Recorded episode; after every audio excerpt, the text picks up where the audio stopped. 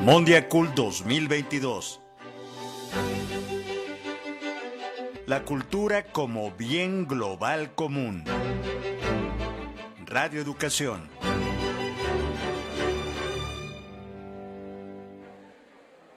Estamos con ustedes en esta transmisión especial de Radio Educación desde Los Pinos, la conferencia mundial de la UNESCO. Hemos conversado con las distintas personalidades sobre las perspectivas de las políticas culturales y el desarrollo sostenible, pero también hay que decir, Sandra, que hay sociedad civil involucrada en este proceso de eh, compartir experiencias y que encaminen a unos acuerdos que de cada país vayan construyendo políticas públicas globales que nos puedan ir orientando para el mejor cuidado y las mejores prácticas en el sector cultural y creativo. Así es, Natalia. Es que no hay que olvidar que aquí se están diseñando las políticas públicas que van a liderar el próximo decenio, el 2030, pero que van a recaer justamente en la experiencia de los hacedores de la cultura y de quienes experimentan la cultura.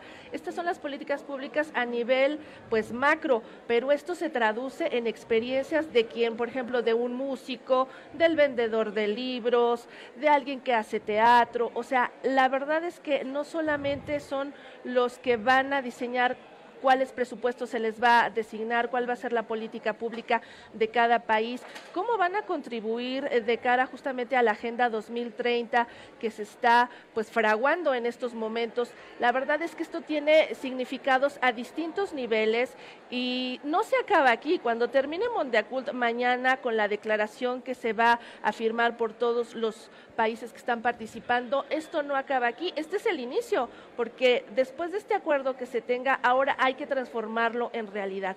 Pero bueno, toda esta reflexión que eh, estamos teniendo en estos días, pues también incluye a la aquí, pues eh, a punto de platicar con uno de los participantes que representa a México. Vamos a hablar de que la cultura como bien simbólico, como forma de conocimiento, como expresión artística, como producto económicamente relevante, como un derecho humano, como herramienta para el combate a la inseguridad o como entretenimiento.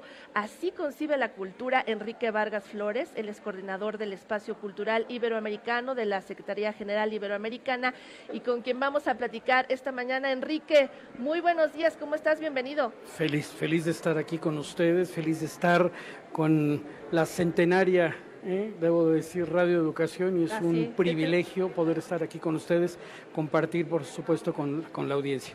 El privilegio es nuestro, Enrique, y nos encantaría que a partir de esta reflexión que mencionábamos que hace sobre lo que significa la cultura, vaya que la ponemos al centro, fuera de las bellas artes y como un bien que realmente tiene que ser accesible y global para todas y para todos. En este sentido, ¿cuál ha sido tu reflexión en torno al posicionamiento de nuestro país en contraste con el resto de los países? Bueno, yo creo que, a ver, México, además como parte fundamental de diversos bloques de integración regional. En el caso del espacio cultural iberoamericano que yo represento, México es un actor protagonista.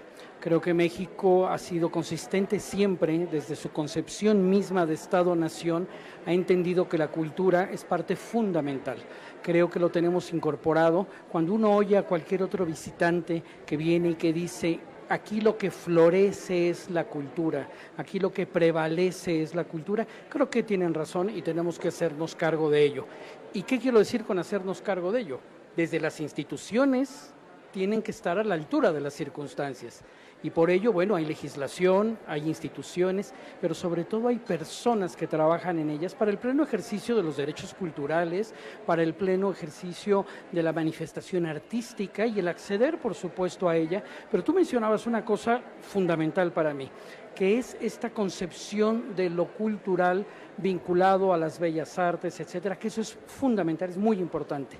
Pero fue justamente Mundiacult en 1982, hace 40 años, aquí mismo en México, que la definición